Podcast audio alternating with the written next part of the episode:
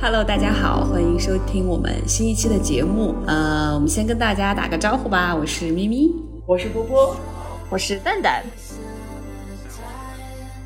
这一期我们想讨论的是两部影视作品，一部是由女性单独执导的最高票房电影《芭比》，另一部呢是堪称给全民普法的国产电视剧《不完美受害人》。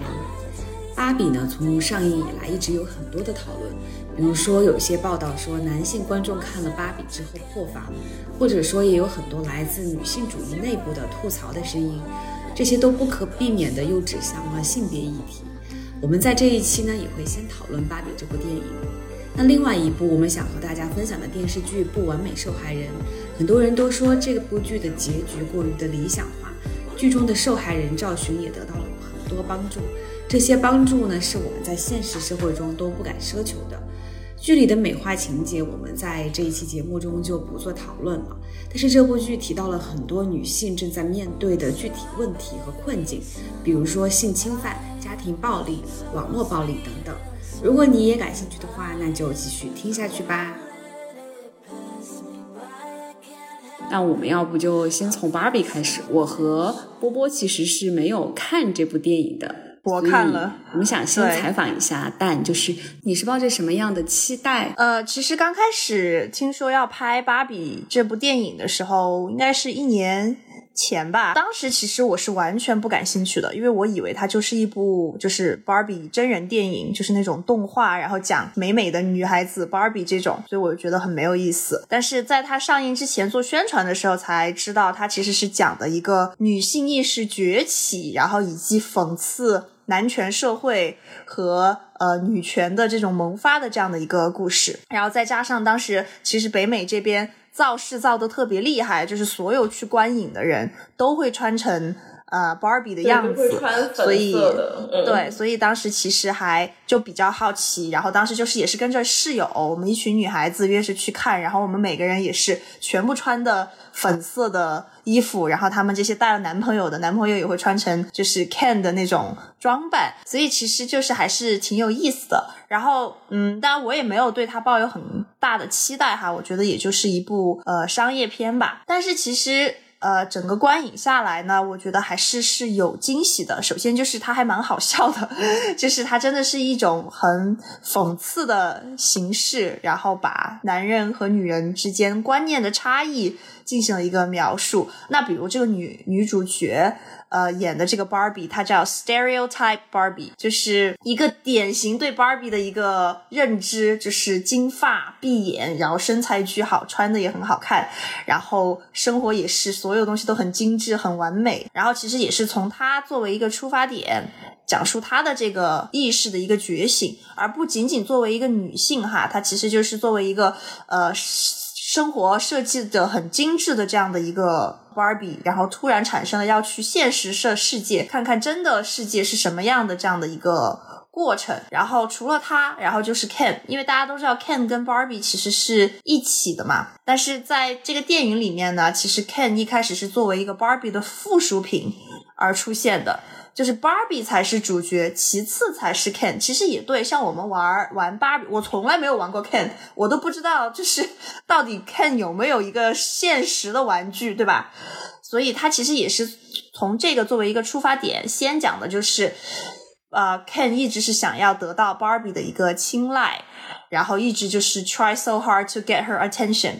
然后但是 Barbie 却一直都没有关注到他的身上。然后呢，Ken 又陪 Barbie 一起去了现实世界，Ken 也产生了一种男性意识的崛起。但是他这个男性意识的觉醒呢，又跟女性意识 Barbie 的女性意识崛起是反的。就是他其实之前是一个围着 Barbie 转的一个男生，但是到了现实世界之后，发现哇。原来男的才是这个世界的主导，然后所有男人都是非常的有权利，可以指使女人做这个做那个，然后女性都是围着男性在转的，所以他突然 Welcome to the real world，对，Welcome to the real world。然后其实我觉得我看这一块的时候，我觉得还。写的蛮好的，就是把这个现实世界男权真的是描述的，至少我觉得不夸张，就是真实。当时我还在想，男生看了会不会破防？我觉得其实会的，我觉得会有一部。我也是想问你，就是你觉得你身边看了的男生或者在场看的男生他们的反应。他们是觉得兴奋还是觉得很羞愧？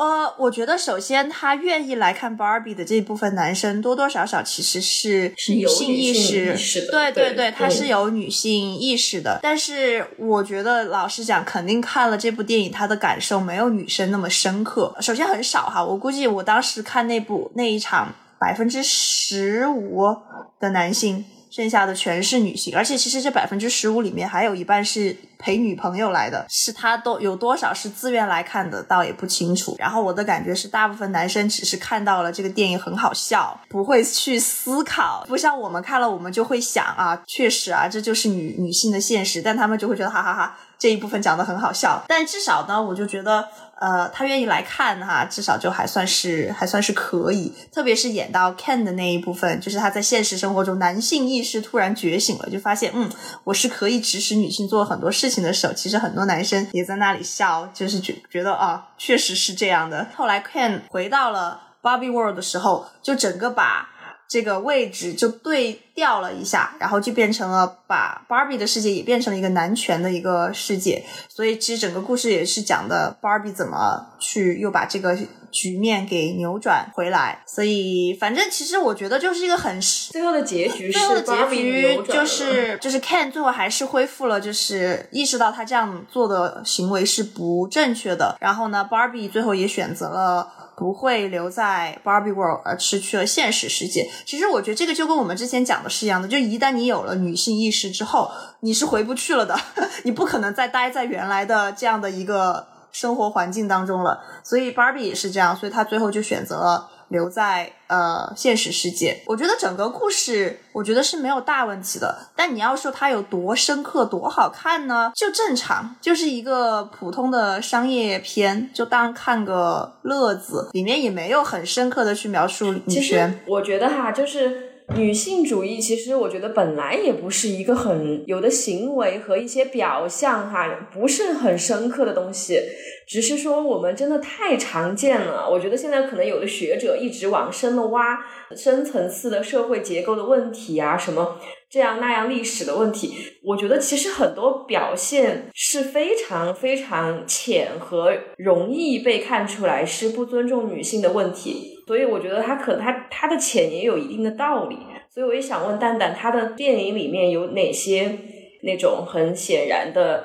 嗯，特别容易看出来就是不尊重女性的一些例子呢？比如说，他其中我记得有一个场景，在一个呃这种商商务楼里面，然后一群男男生，一群男的，一看就是男领导，在那里很激烈的在讨论一件事情，然后这个时候就出现了一个女秘书，然后过来拿着一份文件，想让。问这个男领导一些问题，然后这个男领导就非常决绝的就回复：“你现在不要找我，我现在在忙。”女秘书只能很就是悻悻的离开。所以其实当时你就能感觉，首先第一就是把女性就会设定成一个秘书的角色，这个真的是现实世界里就是这样的。一听说是秘书或者是这种，第一个想到的就是女性。而且其实我觉得我现在都还有看到很多招聘广告里面，他招秘书还是会写限女性。限女性，对，其实这种就是很平常普遍的一些性别上的一些固化思维，男领导对待女下属的这种态度哈，也是这样的一个情况，就是我们男领导在这里讲重要的事情，你一个女秘书不要来插嘴。对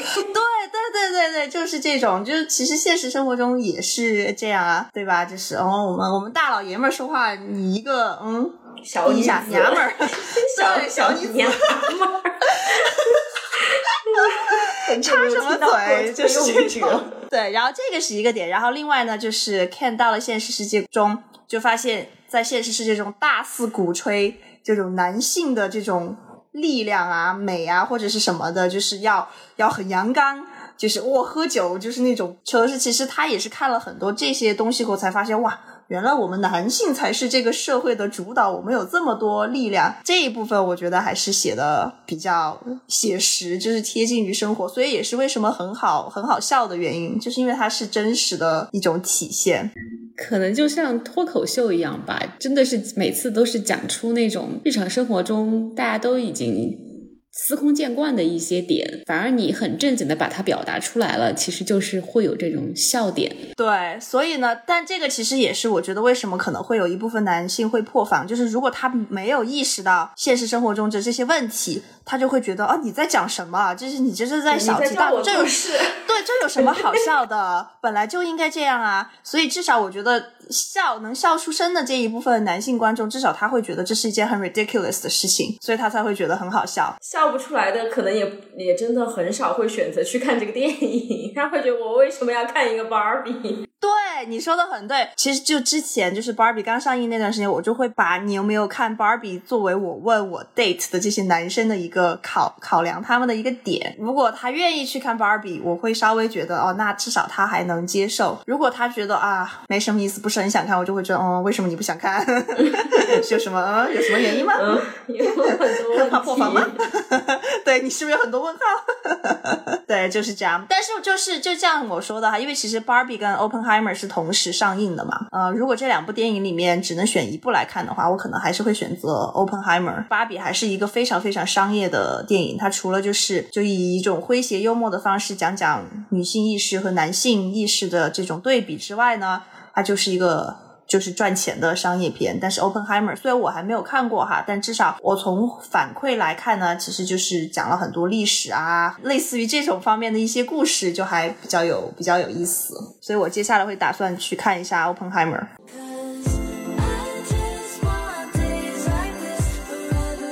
呃，因为你们俩都没看是吧？我先非常非常简单的对说一下这个剧的开始。但是我觉得其实也很好，就是它也是一个非常典型的那种案例的。然后女女主就是林允演的一个，也是一个女秘书。然后那个男主是一个公司的那种领导，他就是给这个林允送礼物啊，然后给他迅速的从三个月入职开始，然后就升职，然后就升升职成了他的一个什么来着？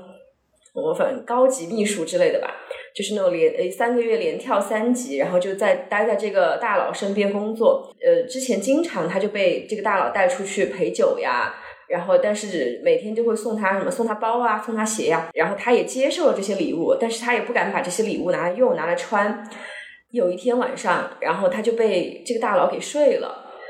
然后后来就有人报案，就说呃有人被强奸了。后来警察直接就是当当晚事发当晚，警察就直接来敲门，然后问这个女生是不是被强奸了，然后这个女生就没有回答，因为那个那一刻她自己也不知道她是不是被强奸了，她只是觉得自己有，她自己有点不愿意，但是她也是，她觉得她跟这个老板上了他的车，然后进了他的这个宾馆上，甚至上了他的床，但是她她后来就是一直在纠结。呃，我自己到底是被强奸了，还是是我就一步一步自己把自己送上了他的这个床？大佬的律师呃周迅刚开始是呃一直在就是给他取证，就是让这个女生说啊没有被强奸的这个。然后后来这个大佬的一一些操作，包括他身边的人，还包括他，他甚至不止有这一个情人，他还有其他的。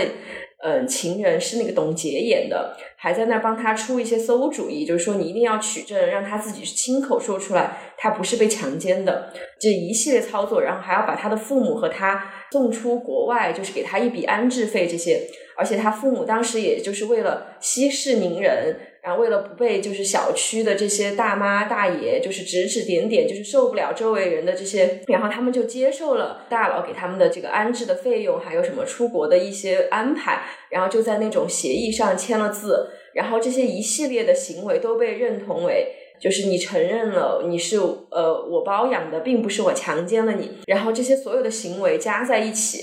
后来周迅就是他自己。大学时期，就是也接受了，他是律师嘛，也接受了比他更高级他的导师的一些，嗯，怎么说呢？那个导师当时也是有点追求他，可能没有经过他的同意就拥抱他的一些这些，就是他能够设身处地的体会到林允的呃处境，他觉得当女就是年轻女性，其实在当下很难拒绝一些，比如说在职业上的发展，就是这些更呃成功男士给你提供的一些便利。他也觉得不能就把这些当做就是你同意发生性行为的一个前提，所以就是这部剧就是被称为不完美受害人。这部剧里面有三个女性，一个是给林允就是一直在调查取经的那个呃取证的那个警官，呃钟楚曦演的，就是她也是之前接触过很多就是身处这些案件中的女性，她自己也不能界定是不是被强奸了，然后这些取证真的也很困难，和这个钟楚曦形成强烈对比的男男警官，他就是完全为了。结束这个案子，然后也会有一些就是先入为主的啊，他都接受了这个他的礼物啦，他为他你你在坚持什么？你为什么就觉得他是强奸了？他说这个案子立不了案，就是很多男性警官就是都是这种观点，然后女性警官是因为他真的是接触到呃很多过很多这样的女性，然后他会站在这个女性的角度去思考。周迅这个角色也是一个女性律师，然后也是因为自己有过这样的经历，所以我觉得就是很讽刺，就是剧里面的女性哈，真的是或多或少都有过这样的经历，就是不管是在职场还是她接触到的呃受害人，所以他们很容易感同身受的去为这个女性辩护，所以后来这个周迅也是从为这个大佬当那辩护人，后来是直接他因为他呃不能同时代又代理。呃，被告人和原告最后是把律师证给注销了，公民的身份为林允的这个角色来辩护，就是看不下去了，就是老子一定要 把这帮男的给解决了的这种。呃，因为我当时看嗯看这个剧的时候，身边也有男性友人，然后这些男性的想法真的就是说很难把这个事情定义为强奸，就是他们会提问的是，哎，你接受了我的礼物，你又接受给了钱，接受了升职。啊，那我就觉得你就是在接受我的一切的那个，那你为什么不能接受这个性行为呢？而且你从头到尾都没有说过一声不，然后他们就把这个当做一个好像就是同意。然后他说：“那那我要怎么才知道你同意了呢？”我就说：“那性行为就是一个你要不断的征得，就是很确认我的答案是是是你才可以进行的行为啊。”就是我我们之前看那个叫啥来着，一个短发的博主。呃，然后他跟他的弟弟，嗯，有一个，你记得吗？小学生，我记得，我记得，对对，我觉得我们到时候可以再看。对他，他就是跟他的弟弟有一个对话。他弟弟是个小学生，他就问他的弟弟，他说：“女生同意跟你回家是同一性行为吗？呃，女生同意跟你什么看你的看你们家台灯是同一性行为？反正就大概是这个意思。而且女生就是，就算她刚开始同意了，在。性行为快要开始的时候，她拒绝了，那也是拒绝。我觉得就是，嗯，现在的性教育好像要稍微那么先进一点，好一点。对这个界定，就是女生要真的同意了才是同意，而不是说女生说啊，那我同意跟你回家，同意跟你接吻，就是同意了性行为。我觉得男生的逻辑就是他很容易去合理化他对女性的性行为，就是不管女生有没有口头的同意。呃，或者其他形形式的同意，就是在不确定的情况下，剧里的那位大佬他就是反复的强调说：“哎，怎么会有人会拒绝我？我这么我这么有权有势，就是我又不油腻，他有什么理由拒绝我？他就觉得他一定会同意啊！”哎，这个大佬是谁演的？我想问一下，刘奕君是叫刘奕君吗？他确实在剧里面也是一个那种看起来还不错，然后他也是确实是那种没有任何暴力行为哈，就是都是很很平和，然后而且事后还拉着那个林允那个角色的手问他，他说你有没有在任何时候觉得我在伤害你？然后那个情况下女生就说没有没有啊，你有没有在在任何情况下觉得？我强迫了你，然后女生又回答没有没有，有点作为就是他是那种权呃又有权势，而且是我又主主导了你的工作。其实那个女生当下的心态是，我觉得我我不能丢掉我的工作，我不能怎么怎么样。她有很多很多很多生活上的压力呀，职业职业上的压力，然后她就没有办法说不。然后我觉得男生就没有没有能力去理解为什么你就不说不。我觉得为什么男女之间会有这么大的差异？其实我觉得这是一个很简单的事情啊，就是一个同不同意，你就多问一句，或者别人女性或者任何一方吧，说不，其实就是不。我们从小到大吧。首先，对发生性关系这个事情，整个社会就是讳莫如深，没有相关的教育，让大家觉得这个东西就是永远都看不透，然后又摸不着。就比如说像影视剧呀这些，它的引导就把它变成了一个好像很美好的事情，而且好像是如果两个人谈恋爱或者是发生关系发展到一个阶段，它是自然而然、理所当然就会发生的，而不是说他需要同意。所有的这种影视作品、小说许可，对对，他就好像把它变成非常平滑的处理了这一个阶段，而没有中间没有没有任何的，比如说。我有心理的挣扎，或者我有我我愿意，我觉得其实很正常的是，我愿意和一个人有恋爱关系，但我不一定愿意和他有性关系。我觉得这个我很同意。我觉得就是是这样的，就是有时候就是我愿意接触这个人，我觉得我对他还是有好感，但这个不代表我就愿意跟他上床，你知道吧？对，我觉得是的。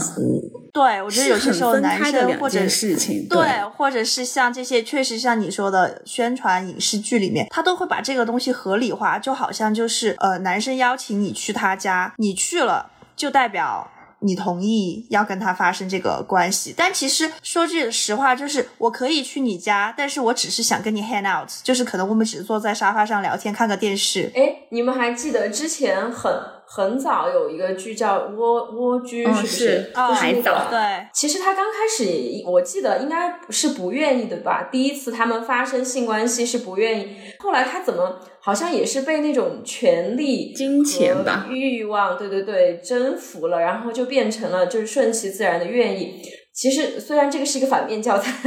但是我觉得其实一开始，我觉得那个男生，嗯，这种这种就是权位比较高的男性，他就都会觉得。就是我就可以，他没有去征得女性的同意，他就觉得我我又有钱又有势，我可以征服你，你就应该同意。很多这种作品，包括我觉得现实生活当中发生这种情况，实施侵犯的这个男性是这个女性的上司，或者是老师，或者是就是他有一定的权利可以掌控你的职业或者。人生，所以其实是一个上位者对下位者的一个权利的侵犯。就其实当时我在看那个，就是王一块他们那个视频，他们其我其实还挺推荐大家去看一下那一期视频，因为是从男性的角度来看这个剧，而且他们三位都是呃律师，都是呃法律工作者，他们从法律人的视角去看这这部剧，嗯，我觉得其实还给了我挺挺不一样的呃观点。其中有一点，我就是让我受到。教育，我觉得他们有说到，所有的这种拥有这种权利的人，你要有这种自知，就是你的下属也好，或者你身边的人也好，对你的顺从，并不完全来源于你的什么人格呀，或者是对，或者是对你的能力的认可，而是因为你有这个权利。当一个人他有这样的权利的时候，他其实是要。更加注意去收这个权利，而不是去放这个权利。其实我觉得这部剧可能，比如说刘奕君这个角色，他是真的喜欢林允这个角色，然后他们俩甚至真的是可以就是谈恋爱的。但是这个跟这个又回到我们刚刚说的性同意这个东西。刚刚波波也有介绍，他可能收了很多礼礼物，然后他的工作的三个月就连连升三级的这种跟常人不一样的这种晋升，他为什么不能够？第一时间去指认他说这是一个强奸，或者说他在第一时间说不。其实他一个是他觉得我自己好像也有错，对对对对，对我短了一口气，因为我去收了礼物，然后我甚至依靠着他对我的喜爱，我有了晋升。其实这个跟其他的不正当的晋升，我觉得没有任何的区别。我们其实这么多年在职场当中，我觉得我们多多少少都看到了很多不正当的晋升，或者跟领导的不正当的关系。这个。其实我觉得对女性来说，好像大家只需要说一句哦，她啊，他们她跟领导关系不正常。但是其实除了女性，包括除了女性的这一个方法，还有很多方法啊。你给领导送礼，你帮领导解决了家里的，比如说什么孩子读书呀、家人看病啊，看病啊，就是对啊，各种各样的。其实我觉得。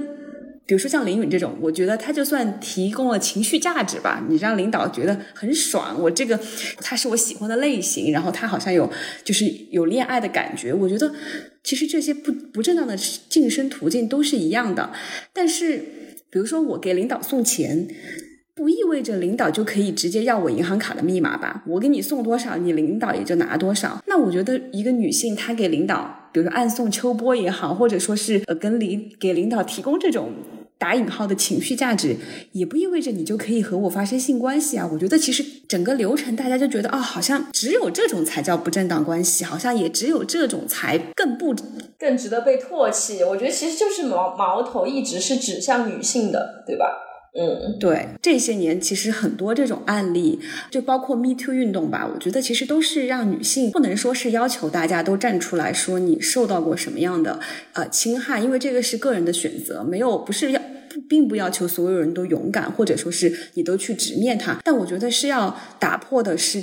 你被侵犯，这个不是你的错。你即便收了礼，就像这个名这个剧的名字一样，你即便是一个不完美的受害人，不代表着对就给了对方伤害你的权利，而且也不是一件可耻的事情。就是你是不完美的。但是你是一个受害者，我觉得这个才是关键，就是不完美的受害人，他其实点还是在你还是一个受害人。虽然说你可能有一些其他的行为，在大家看起来是不完美、不合理的，但是最终的结果就是你在你不愿意的情况下做了一件呃这种事情，那其实你就是受害者。对，就是我们给我们广大的就是所有的。女性也包括男性吧，就是我觉得，当然这种性侵一定有这种女领导对男下属呀，这种，对，我觉得两边都有。说出你的不，我觉得是第一步，就是有可能你说出来不也是没有效果的，可能就是侵犯你的人可能会更加的强壮，或者是他的权力更高。但是说出这个不，至少是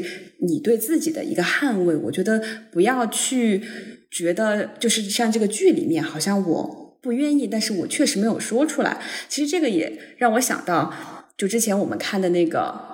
《Wave Makers》，就是那个人选之人，他的结局是很完美的。侵犯者是受到了一些惩罚，然后被侵犯者联合在了一起。我觉得这个是比较理想的状态，但是现实就是这么比比电视剧更加的复杂。然后每个受害者都有自己的呃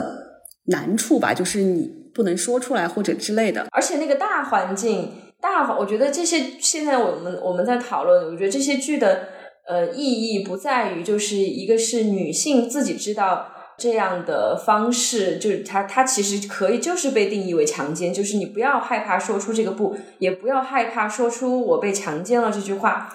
也教育了大众吧。我其实其实我觉得他的这个行为就有点像说，呃，你为什么裙子穿那么短？你你自己穿的这么暴露，你就应该被怎么怎么样？我觉得其实这是同一个道理，就是你你你被领导喜欢，你被领导怎么说呢？送送礼物，我觉得不是他自己的问题啊，这个不是领导的问题嘛？呃，受害者他是不完美的，他是有错误的，我觉得这是一个很正常的事情。但是其实你看，最终受伤的，然后受到批评更多的，也永远是那个女，就是被被伤害的那个女性。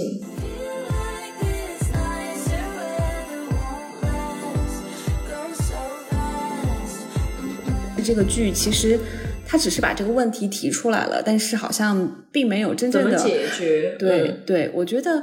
因为这个问题确实本身就很复杂，就是包括我们每一个人在不同的情况下遇到这样的问题，都会做出不同的选择。真的不能去呃要求，比如说受害者说：“哎，你怎么不说出来？你怎么不不报警？”算是一种道德绑架吧。我觉得这个是需要从就是。最底层的，比如说性教育这种，嗯，同意，然后包括，嗯，你是有拒绝的权利。我觉得，甚至有一些女性好像就觉得没有这个权利我觉得这些都是你刚刚说这些，就是我的权利。然后我可以做什么？我应我哪些是就甚至是法律上的那些权利，都是性教育的一部分。就是我不太了解现在的性教育哈，我觉得我们以前是完全没有的，而且好像。之前的性教育最多根本就不会去讲生物课，最多给你讲一下男性器官、女性器官，就是把，而且这些都有一点羞于去讲，老师都不太愿意而且就把这些就把这些就等同于性教育了。对这种生生物上的东西，你就不用讲，真正要讲的是这种，一个是自我保护，一个是其实更重要的就是自我保护，以及这个东西它不是。天经地义的，对方比你强大，对方不能用这个来要挟你，这类这一类的，我觉得其实是更重要的。都二零二三年了，面对就是性教育这三个字，好像还是不知道该怎么开口。我觉得像我们吃饭哈，就是食欲也是一种欲望，性欲也是一种欲望。我觉得吃饭都有人教我们怎么轻断食，什么各种书，十六加八、五加二，什么各种营养饮食，教你怎么控制食欲，但是就没有一本书来教这些男的怎么控制性欲，真的是。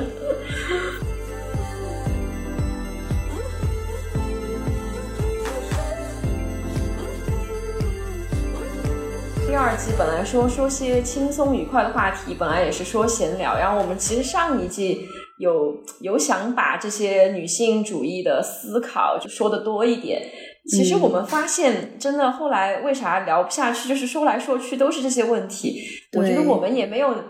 嗯，就是每次聊着吧，真的是感觉没有能力去从一些根本上去解决这些问题。黑人那个世界，你说这种女性要怎么取证，就是完全没有办法。关键是她可以反过来告我，哦，对呀，这个真的就就很恶劣。哇，这个确实，包括之前那个著名央视主持人的那件事情，其实也是一个道理，就是有些东西你没有办法去取证的。所以我也是觉得，就是就是性同意这件事情一定要非常的清楚，甚至要立法。对，就是因为它确实没有明确的界限，不可能你去有一个界限，就是达到全人类的统一。我觉得。那那这不就是法律存在的意义吗？就是有很多事情要有个底线，对对，帮助你，对对，嗯，我们这个是站在受害人的角度。其实那天那个王一快他们视频也有讲到，就是也有这种，比如说一个女生，她可能十年之后突然觉得那天我不是自愿的，然后来反告男性。我觉得这种情况也是存在的，就是我们如果说站在就是女性的角度，那如果站在男性的角度，确实有也有可能有这种事情的存在。我觉得这个性同意，包括这种立法，不仅仅是对女性的保护，也是对男性的保护。对对，也是一种保护，就免得之后扯皮嘛。说难听点，男生很喜欢就是说哦，仙人跳哦，这种就是仙人跳，对，就是他就把自己，就是男性也可以把自己放在一个受害人的角度，就啊，之前同意了的呀，现在又不同意了。但是这个立法。我觉得是挺难的，嗯，对，是难的。我觉得包括呃取证啊什么的都挺难的，但这不就是社会进步的方向吗？对啊，这个是一个问题啊，虽然难解决，但是就还是得解决啊。对，我觉得其实你如果立法把这个底线画出来了，那这些男性或者这些女性在开始性行为之前，那你是不是就是可以有一个？我觉得这是对双方都是保护。然后你如果一定要就是觉得你就是同意了呀。那那你就要拿出证据啊！他从从头到尾没有说一个不，就以这个来定义这个世界不是一个强奸世界。但是我觉得也没有人去提出，他从头到尾也没有说一个我同意。我之前也是看到，就是这边吧，美国这边就是对这种 consent 这个定义，就是只要不是一个 hard yes Then it's a no。所以我觉得这个就是一种方式，就是只要我不是说的 OK 同意，我只要没有说出这几个字。那我就是在表达不，而不是说我没有说不，我就表达同意，就是不是 the other way around。所以以前说的什么女性就是欲拒还迎，什么什么欲拒还休，对对对对对对对对。对对对，就是那一类的，就是什么女生说不要，一定是在受邀，什么鬼？啊？这个真的是不能理解，召唤小朋友真的是，嗯嗯。